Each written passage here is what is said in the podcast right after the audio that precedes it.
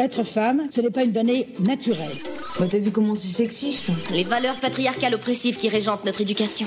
Qu'est-ce que c'est que le sexisme C'est le résultat d'une histoire.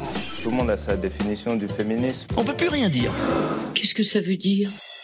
Salut, c'est Clémentine Guilbeault de Maison, la créatrice du podcast Vie de mère, M-A-I-R-E. Marine Pétroline m'a laissé le micro des chroniques du sexisme ordinaire, le podcast qui débusque le sexisme dans les moindres recoins. Sexisme, féminisme, genre, virilité, transidentité, vous êtes perdus? Pas de panique, tout s'explique. Aujourd'hui, on se demande, c'est quoi la parité?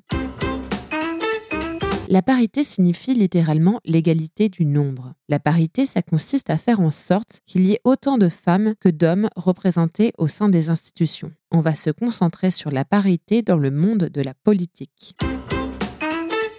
Comme on l'a vu dans l'épisode précédent, en France, les femmes votent pour la première fois en 1945. Le droit de vote s'accompagne du droit d'être élu. Mais pendant tout le XXe siècle, à tous les niveaux politiques, les femmes restent très minoritaires. Pour les hommes politiques, cela serait dû à un soi-disant désintérêt des femmes pour la politique, alors qu'en même temps, leur participation aux élections ne fait que croître. Si elles sont effectivement moins nombreuses à se présenter aux élections ou à jouer un rôle important au sein des partis, c'est plutôt à cause des nombreux obstacles qui se dressent sur leur route. D'abord, elles ont le sentiment de devoir sans cesse faire preuve de leurs compétences et de leur légitimité, alors même que celles qui s'engagent en politique sont bien souvent surdiplômées et militantes de longue date. Les femmes peuvent aussi avoir des difficultés à mener de front vie professionnelle, personnelle et politique à une époque où elles doivent souvent s'occuper de la majorité des tâches domestiques. Elles doivent également faire face à un cumul des mandats de la part des hommes qui en font une chasse gardée et qui ont l'habitude de placer leurs amis masculins en poste autour d'eux. Enfin, elles subissent des attaques sexistes répétées sur leur prétendue incompétence et sur leur physique.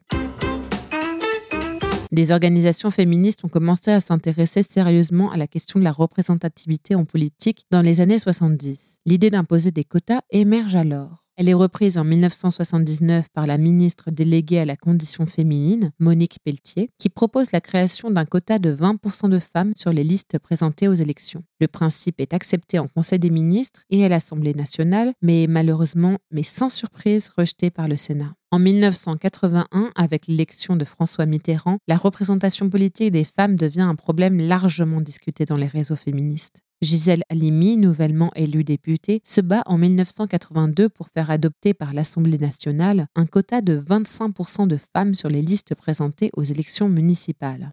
Le texte est invalidé par le Conseil constitutionnel, mais la dynamique est lancée et le terme parité fait son apparition. En France, de nombreux arguments s'élèvent alors contre cette recherche de présence plus équilibrée des femmes en politique. Certains disent ainsi Si on commence avec la parité entre les hommes et les femmes, on pourrait avoir de la parité pour représenter tout type de particularités présentes au sein de la population. Religion, handicap, orientation sexuelle. On va plus s'en sortir Tandis que d'autres opposent. Alors maintenant, on va être obligé de voter pour des femmes alors que certains hommes pourraient être meilleurs qu'elles. On devrait choisir les gens uniquement pour leurs compétences. Enfin, pour certaines personnes, la parité, ça institue deux catégories de citoyens, les hommes et les femmes. Ça les fiche dans leurs différences, alors que les femmes se battent pour moins de différences de métiers et de fonctions avec les hommes.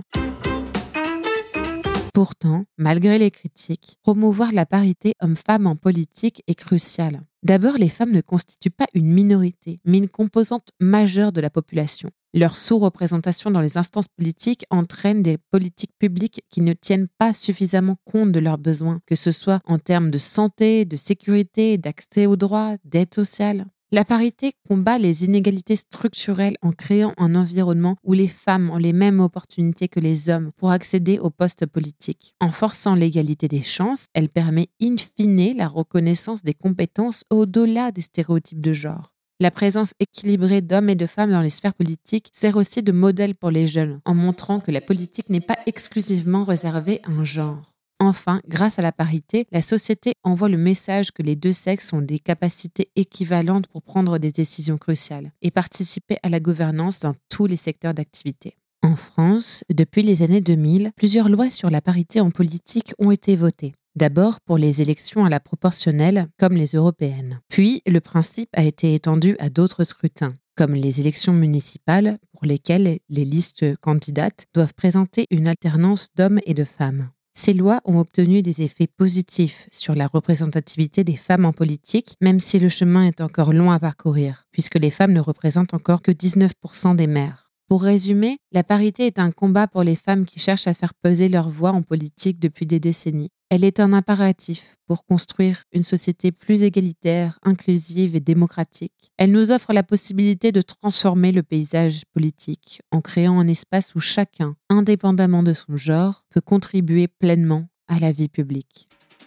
Voilà, maintenant vous savez ce qu'est la parité. Les mots sont importants car comme le dit Beauvoir, nommer c'est dévoiler et dévoiler c'est déjà agir. Rendez-vous dans le prochain épisode pour continuer à nommer, dévoiler et agir contre le sexisme. En attendant, vous pouvez retrouver les chroniques du sexisme ordinaire sur les réseaux sociaux et vous abonner à la newsletter pour découvrir encore plus de pépites antisexistes. Si vous pensez que tout ce qu'on raconte ici est important pour arriver à plus d'égalité, parlez-en autour de vous. Laissez-nous des mots d'amour sur Apple Podcast et Spotify. C'est important, ça permet à d'autres personnes de découvrir le podcast et puis nous, ça nous fait plaisir de savoir que vous appréciez ce qu'on raconte. Quant à moi, vous pouvez me retrouver sur toutes les plateformes d'écoute dans mon podcast Vie de mère pour partir à la rencontre des mères de toute la France et comprendre les parcours, les motivations et le quotidien de femmes et d'hommes élus locaux. Rendez-vous aussi sur Instagram, at vie de mère tout collé, pour plus de contenu sur la parité en politique locale. À bientôt!